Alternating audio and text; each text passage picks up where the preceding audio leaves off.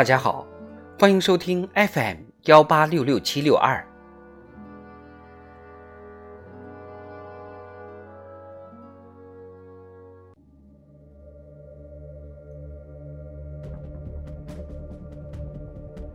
人民论坛，走自己的路。作者何娟。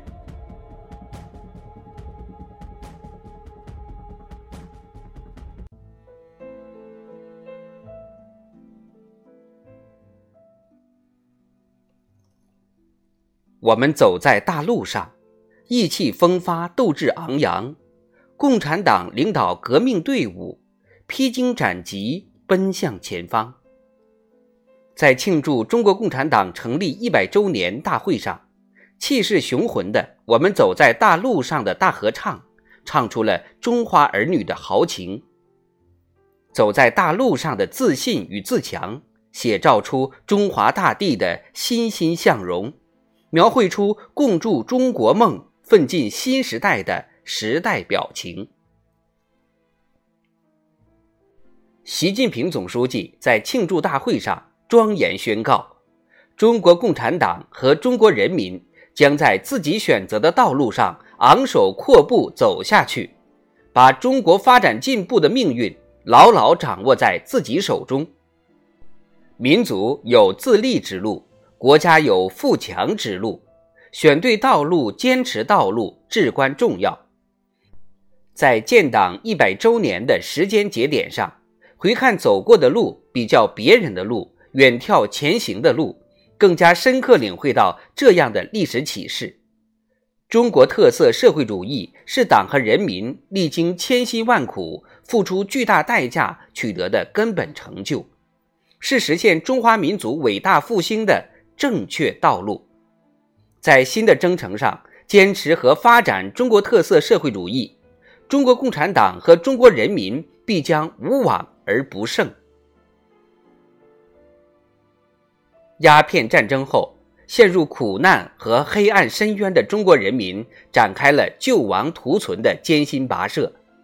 各种救国方案轮番出台，但都以失败而告终。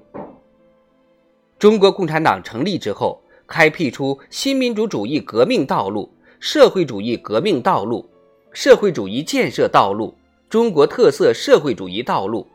中国人民由此走上了中华民族伟大复兴的康庄大道，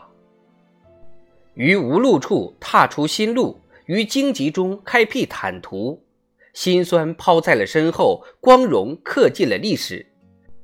中国特色社会主义这条创造人民美好生活、实现民族复兴的正确道路，是在改革开放四十多年的伟大实践中得来的。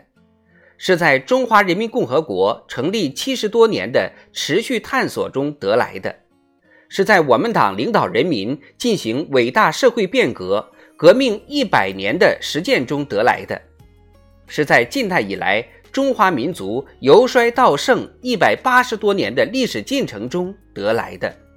是对中华文明五千多年的传承发展中得来的，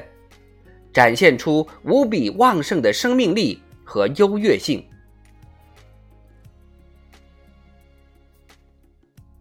只要路走对了，就不怕山水迢迢。吴国何时可稻产自丰、谷产自足，不忧饥馑？吴国何时可行义务之初级教育，兴十万之中级学堂，育百万之高级学子？吴国何时可参与寰宇诸强国之角逐？面对时局的艰难和国运的艰难，有人发出这样的锥心之问。而如今，经过全党全国各族人民持续奋斗，我们在中华大地上全面建成了小康社会，书写了中华民族发展史和人类社会进步史上的壮丽篇章，创造了中国式现代化新道路。创造了人类文明新形态，这是对革命先辈最好的告慰，也是对走自己的路最好的回馈。习近平总书记强调，走自己的路是党的全部理论和实践立足点，更是党百年奋斗得出的历史结论。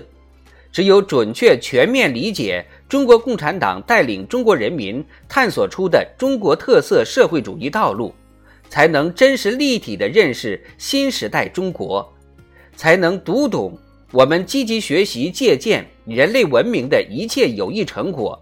欢迎一切有益的建议和善意的批评，但我们绝不接受教师爷般颐指气使的说教的心声。